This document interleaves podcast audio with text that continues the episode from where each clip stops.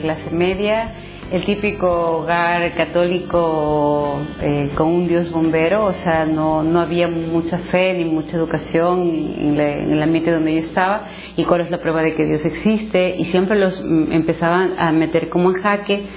Eso me llevó a que pueda conocer varios amigos que ya estaban incursionando en el mundo de izquierda que eh, con la forma de pensar que yo tenía y con los, las preguntas que yo hacía, les parecía que yo podía ser un buen cuadro dentro de izquierda. Y dentro de las Naciones Unidas, básicamente es un enfrentamiento ante la, la iglesia, pero muy, muy socavado. Es decir, saben manejar muy bien los términos, porque saben que la única que les dice las cosas como son y que establecen marcos de verdad, que además los jóvenes los están pidiendo, es la iglesia. Ahí me da la bendición y me dice, mi bastoncito, no me cansaré de rezar por ti en el cielo hasta que estemos juntos eternamente en el cielo en la cena del Cordero.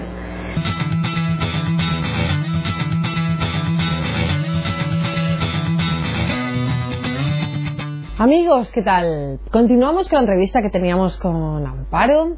Amparo, te habías quedado en que en ese año muere tu abuelo, ¿verdad?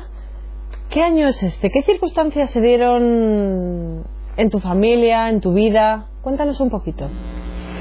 El año 2004 marcó muchas cosas en nuestra vida como familia, como pareja, a, mí personalmente en mi fe. Lo primero fue lo que les comenté, la evaluación que hubo en Santiago de Chile, en donde fue una decepción terrible, terrible, terrible. Yo, yo tenía una hija mujer ya para esa época, una nena de cuatro años, y veíamos como a niñas de 12, 13 años les enseñaban a poner preservativo con la boca y lo hacían como un festival de evaluación de los proyectos de salud sexual reproductiva. Y claro, eh, mi marido lo primero que dijo fue, yo no le veo haciendo eso a mi hija. O sea, y si le veo haciendo, pero es que la mato, ¿no? O sea, ese fue el término que Y eso a mí me, me cuestionó, pero dijo, ¿cómo es que yo lo que no quiero para, las, para mi hija lo difundo para otras chicas? Entonces, ahí fue un gran rompimiento y un descubrir todo este negociado, todos estos intereses económicos que habían detrás de la ONU. Luego, con mucho dolor y mucha vergüenza, debo reconocer que participé en un aborto. Entré a una clínica abortiva con una amiga, la llevé, siempre había difundido el aborto, había trabajado a favor del aborto, había mandado a muchas chicas a abortar, pero nunca en mi vida había entrado a un abortuario, ni había visto cómo era un aborto así cara a cara, nunca hasta cuando ella me pide entrar con ella, acompañarla y ver por primera vez todo lo que a una mujer le sucede en el aborto. Toda la cantidad de aparatos que te entran en tu cuerpo, la cantidad de, sangre que sale el momento que el bebé es asesinado, eh, los restos del bebé, eh, como, tú ves que lo que cae en un frasco de cristal son pellejitos, pellejitos humanos, o sea, no, no ves ni coágulos, o sea, realmente ves pellejos y restos humanos y, y ver de una manera escalofriante como el médico, el tipo se levanta, coge la botella con los restos del bebé, levanta la tapa del baño, bota todos los desechos del bebé y jala la cadena con la frialdad más grande del mundo. Entonces todo eso a mí realmente, por un lado me indignó mucho como mujer, pero también me cuestionó de lo que realmente era el aborto. O sea, nadie me había dicho que eso era el aborto ni que eso era lo que le pasaba a la mujer Luego de eso mi amiga comenzó a vivir el síndrome posaborto, que en esa época no sabía qué era ni lo que le pasaba, comenzó a llorar el bebé, comenzó un estado de depresión, comenzó a fumar marihuana, ha entrado y salido de más de cinco veces de centros de limpieza y rehabilitación, de, porque ella es ya ahora narcodependiente, o sea, un, montón de, de situaciones que en ese tiempo yo no entendía lo que le pasaba. Y ahí fue cuando fui analizando y dándome cuenta que efectivamente, o sea, ninguna mujer va feliz a abortar, todas saben lo que van a abortar un bebé. Ninguna mujer lo que realmente quiere es abortar, sino ayuda, o sea, quiere solucionar un problema que le está agobiando. Y finalmente que si bien el momento ese no te desembarazas, sino que matas un bebé, vas a seguir siendo mamá de ese bebé muerto toda tu vida, porque mi, mi amiga jamás se olvidó de su bebé, yo tampoco me puedo olvidar del bebé. Claro, cuando yo vi esta imagen del bebé del tamaño del que mi amiga abortó, cuando vi todo lo que ella vivió, o sea, para mí fue, o sea, ¿de qué derechos de la mujer estamos hablando? ¿no? Fue un fuerte cuestionamiento. Dejé el proyecto de salud sexual reproductiva y pasé a trabajar en un proyecto de medio ambiente. Mientras estaba trabajando en este proyecto de medio ambiente, eh, tuve una, habíamos ido a, defender un terreno, unas tierras de bosque primitivo que estaban a punto de ser derrocadas, nos habíamos amarrado algunas en los árboles, otros estábamos haciendo un poco de arenga para que la gente se levante, la gente dueña de la tierra, y en eso eh, hubo un pequeño enfrentamiento con el ejército y yo caí herida. El momento que se da este hecho, yo había peleado con una señora que se puso a rezar comenzó a rezar el Dios te salve María y para mí era lo más terrible que me podía pasar que alguien se ponga a rezar al lado mío, era lo más humillante, vergonzoso que me podía pasar. Y en un momento determinado ella saca una imagen de la Virgen, la pone así, y yo lo que hago es sacar la imagen, la destrozo y le boto en la cara, le empujo al piso y empiezo a gritar, ¿dónde está Dios? ¿Dónde? Preséntenmelo, denme su número telefónico, denme su dirección, no se dejen engañar, esto es una mentira. Es una mentira que cargan ustedes por 500 años. Es la cruz que carga América Latina por 500 años. Lo único que tienen es este pedazo de tierra que hay que defenderlo con la vida. Y vuelvo a repetir en voz alta, ¿dónde está Dios? Y a los pocos segundos de eso fue cuando caí herida.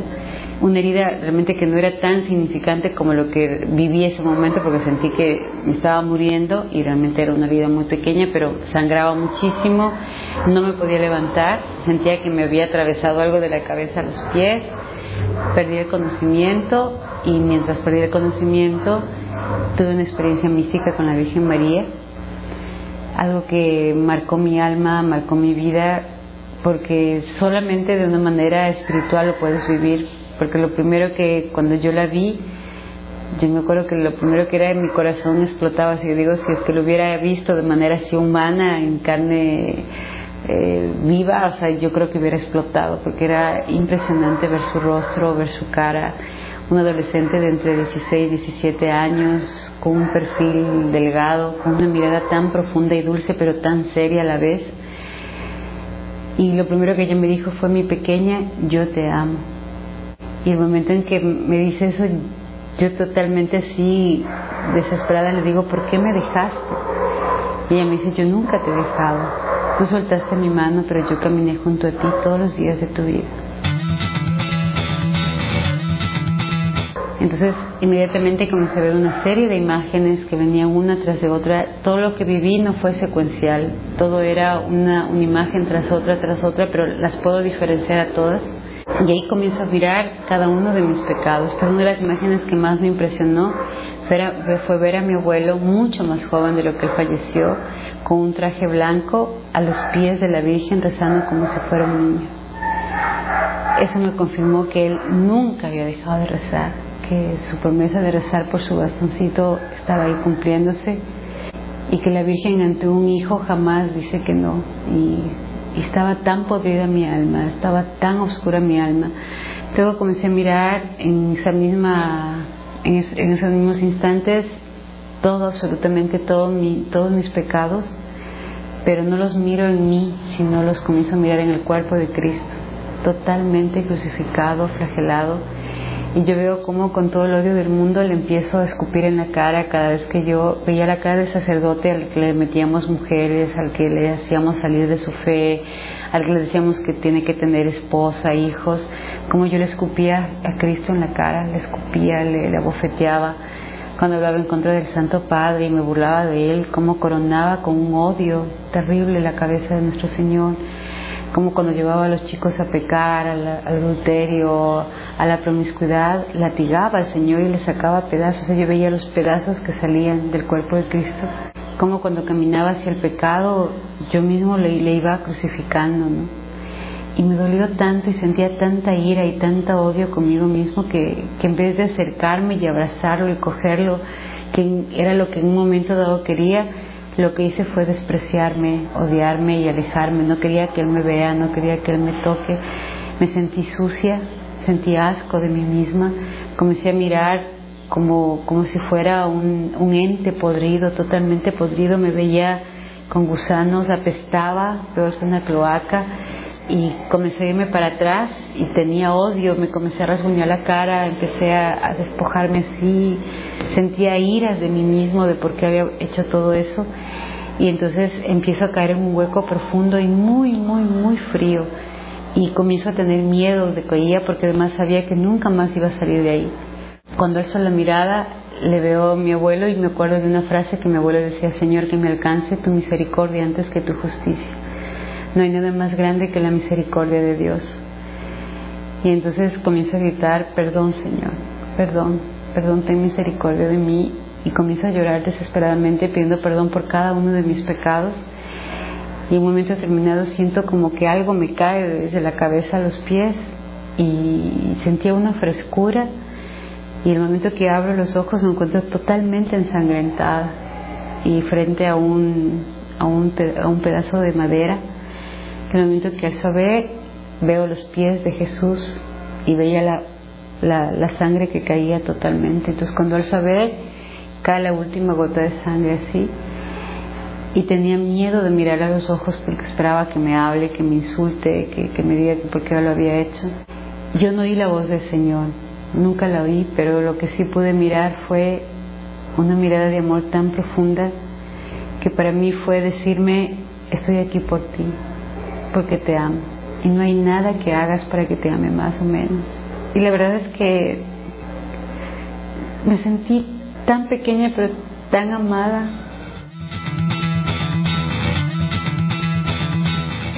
Hoy cuando pasan muchas cosas, cuando vienen los problemas, hay dos cosas que me mueven a, levantarme nuevamente. Una es la, la, voz de la Virgen cuando me dice, mi pequeña, yo te amo.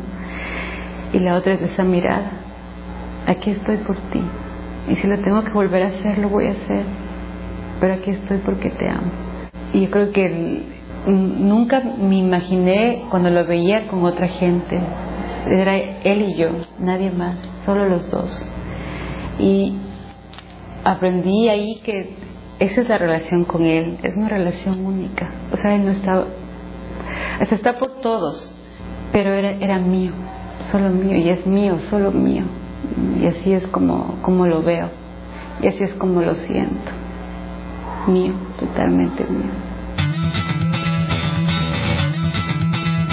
Amparo, sabemos que tuviste una experiencia muy bonita con la Virgen algo relacionado con una bandera, ¿nos lo podrías contar a pesar de esta emoción que nos tiene a todos? ¿Nos lo intentas contar? Al finalizar la...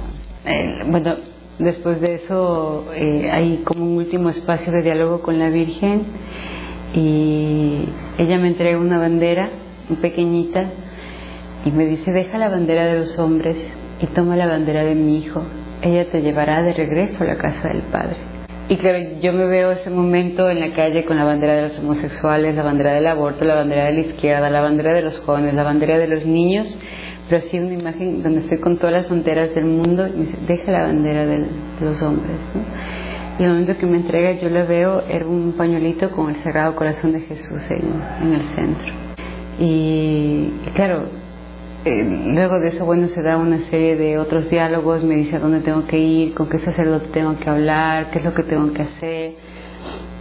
Y cuando yo despierto, se da un poco todo el proceso este del milagro, es cuando despierto la herida estaba totalmente sanada, no había ninguna herida. Y luego mi marido lo que me dice es que tenía un rostro, pero que nunca en la vida lo había tenido, que me cambió totalmente el rostro. Y cuando fui a buscar al sacerdote en la casa que ella me había dicho, mi marido me decía que estaba loca, que era mentira, que no iba a pasar nada. En el momento que timbré, el sacerdote salió. Y en el momento que le dije, Padre, la Virgen me manda, el sacerdote se arrodilla y dice, bendito sea Dios porque había una hija perdida y hoy ha vuelto a casa. Entonces, eh, a partir de eso mi, mi vida cambió, mi, mi, familia, las actividades que, iba haciendo. Y en el 2006, por primera vez en, un programa, porque todo eso lo guardaba en secreto, con mi guía espiritual, con el señor obispo, íbamos creciendo, estudiando, y un día me invitaron a una marcha provida en Estados Unidos y me conocí a Pepe Alonso de WTN él conoce mi caso y me pide hacer una entrevista, a lo que yo dije, no, a menos que mi guía espiritual lo autorice, pues efectivamente lo autorizó. Y por primera vez di mi testimonio en vivo y fue la primera vez que pude decir lo que había vivido con la Virgen María y ahí empezó este apostolado provido. Vamos a ver, ¿y cómo reacciona tu familia de trabajar para la ONU, para la izquierda y ahora de repente trabajar para Dios? ¿Cómo reacciona? ¿Qué piensan? ¿Qué dice tu marido? La verdad es que no es, no es fácil. Primero, eh, porque mi esposo pensaba que estaba loca, que lo que había vivido me conmocionó tanto que ya tenía que ir a un psiquiatra. Gracias a Dios, uno de las especialistas que me atendió le dijo a mi marido, mira, yo no soy católica ni creo en Dios, pero lo que ella está diciendo realmente es muy profundo, o sea, no es algo que lo puede decir una persona que tiene un problema psiquiátrico, sino que realmente algo pasó en ella que ha cambiado su vida. Pero hemos ido aprendiendo que el amor de Dios basta, y cuando tú te vas entregando el amor de Dios, vas también conociendo gente que Dios te pone en el camino y con la que vas creciendo, con la que vas aprendiendo y con la que te vas relacionando. Y eh, también Dios se encarga del corazón de tu familia. Entonces yo me acuerdo que para Javier, mi marido, al principio era tan complicado entender todo esto. Pero la oración, o sea, un día eh, nosotros rezábamos, y bueno, rezamos todavía, pero sobre todo los miércoles a las 6 de la tarde había gente que iba a casa para hacer el rosario. Entonces yo me acuerdo que ese miércoles estábamos y mi hija pequeña tendría unos 7, 8 años, eh, sentadita, eh, arrodillada frente a la Virgen María con las manitos así rezando el rosario. Justo llegó mi esposo, tratábamos siempre de que cuando él llegue ya haber terminado rosario, pero no sé por qué razón ese día no terminamos temprano. Y mi marido dice que cuando abrió la puerta, realmente para él fue como un ángel, que no, o sea, a su hija arrodillada con tanto amor rezando el rosario que fue como para el día lo último que, que, le faltaba, ¿no? O sea, lo que él hizo fue arrodillarse, le abrazó a Doménica y nos quedó viendo, le quedó viendo a la Virgen y le dijo, me rindo, me rindo. O sea, si esto es el amor de Dios, yo también lo quiero vivir, lo quiero comprobar y si esta es la felicidad, pues quiero vivirla con ustedes. Y bueno, a partir de eso ha empezado poco a poco, eh, se ido metiendo, incorporando. Para mis papás ha sido más complicado todavía, ¿no? Mi papá me molesta, siempre me dice que cuando el mundo va de derechas yo voy de izquierdas y cuando el mundo va de izquierdas yo voy de derechas. Pero el, el, amor de Dios hace que ellos como que lo vayan, se vayan contagiando al verles a mis hijos. Al principio se les burlaban, hacían mofa de que ellos comulgaban, de que iban a misa pero al ver que ellos siguen persistentes y que son niños normales, o sea, que no es que han dejado eh, o se han apartado del mundo, sino que van, salen, están con ellos, salen con amigos, pero que ellos no dejan su comunión, van una vez a la semana a, los, a sus grupos de oración. Entonces como que mi papá se da cuenta que no les está haciendo daño, sino que más bien les está haciendo mucho bien. Entonces mis papás van ahora todos los domingos a misa. Mi mamá ha empezado su proceso de, de, conversión también, comulga casi todos los días, a misa, reza rosario mi hermano que me sigue a mí eh, hizo un retiro ya hace poco, o sea, es como que el amor de Dios es contagioso, ¿no? Entonces eh, empieza la gente también a, querer ese, esa dicha que tú tienes, porque finalmente los problemas están. A nosotros nos botaron del trabajo, nos embargaron los bienes, nos quitaron absolutamente todo, pero a pesar de esos problemas, tú tienes la esperanza de que Dios no te va a faltar nada, y efectivamente Dios no nos ha hecho faltar nada, no no tenemos riquezas como cuando trabajaba en la ONU, pero tampoco estamos, nos sentimos bien con el amor de Dios y sabemos que Dios nos da lo que necesitamos en su justa medida y con todo el amor del mundo. Entonces, hay muchas cosas que hay que ir solucionando porque la conversión no es una magia que hoy soy ateo y mañana soy católico. Hay que ir creciendo, hay que ir conociendo, hay que, hay que ir despojándose de muchas cosas de tu vida pasada pero también con tiempo y la esperanza y la fe de que Dios está ahí, que no te va a faltar. ¿Cómo es tu relación, por ejemplo, con la Eucaristía?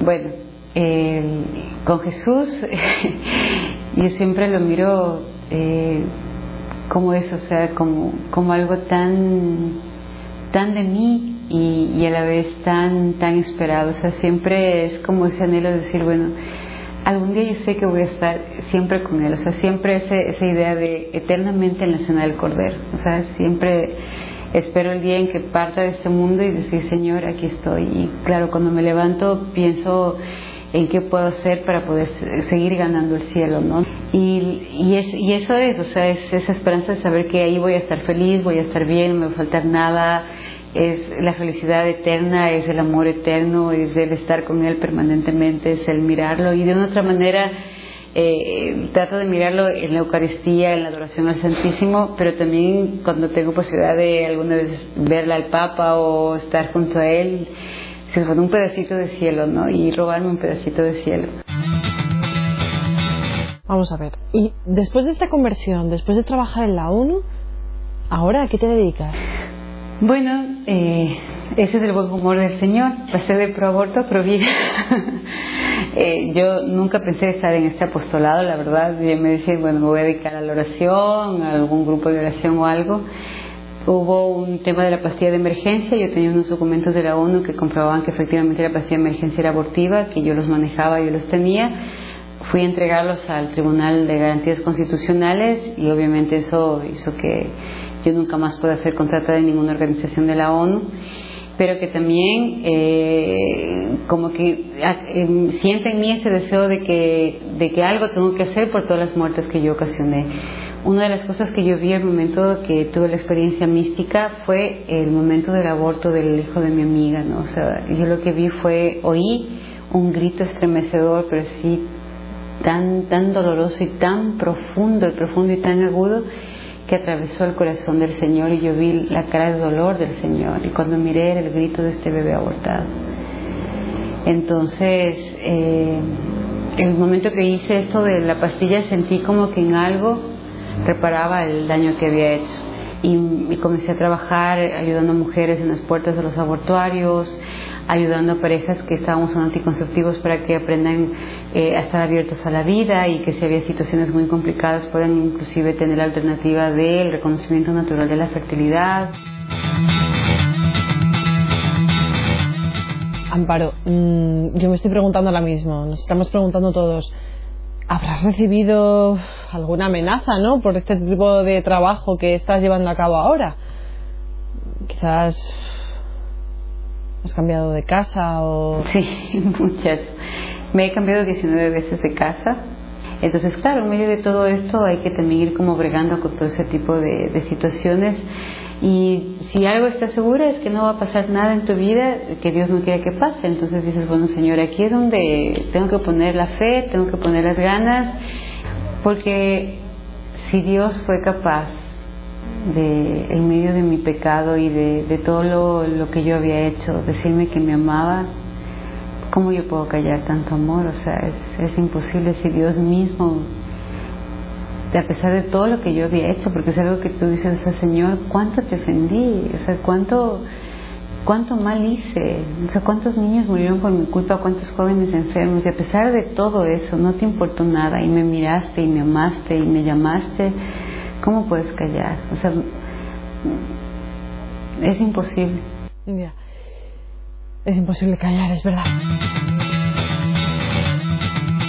Para terminar, eh, algo que le quieras decir a aquellos que nos están viendo este testimonio. Quizás una última palabra, un último mensaje. Muchas gracias Cristina, gracias a todos los que nos han regalado este tiempo de compartir y que todo lo que hagamos sea para la mayor gloria de Dios. Sobre todo que no nos olvidemos de rezar por aquellos que todavía viven en la oscuridad, porque a todos el Señor nos ha llamado, absolutamente a todos. Eso es cierto, absolutamente a todos.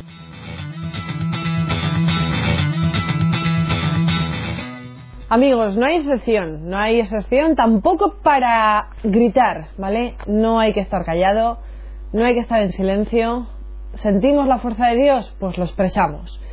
¿Sentimos el amor de la Virgen en nuestros corazones? Pues lo expresamos.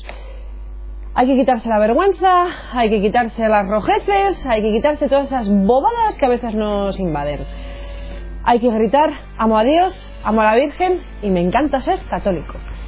Hasta la próxima, amigos. Hasta luego, familia. Hasta luego. Gracias.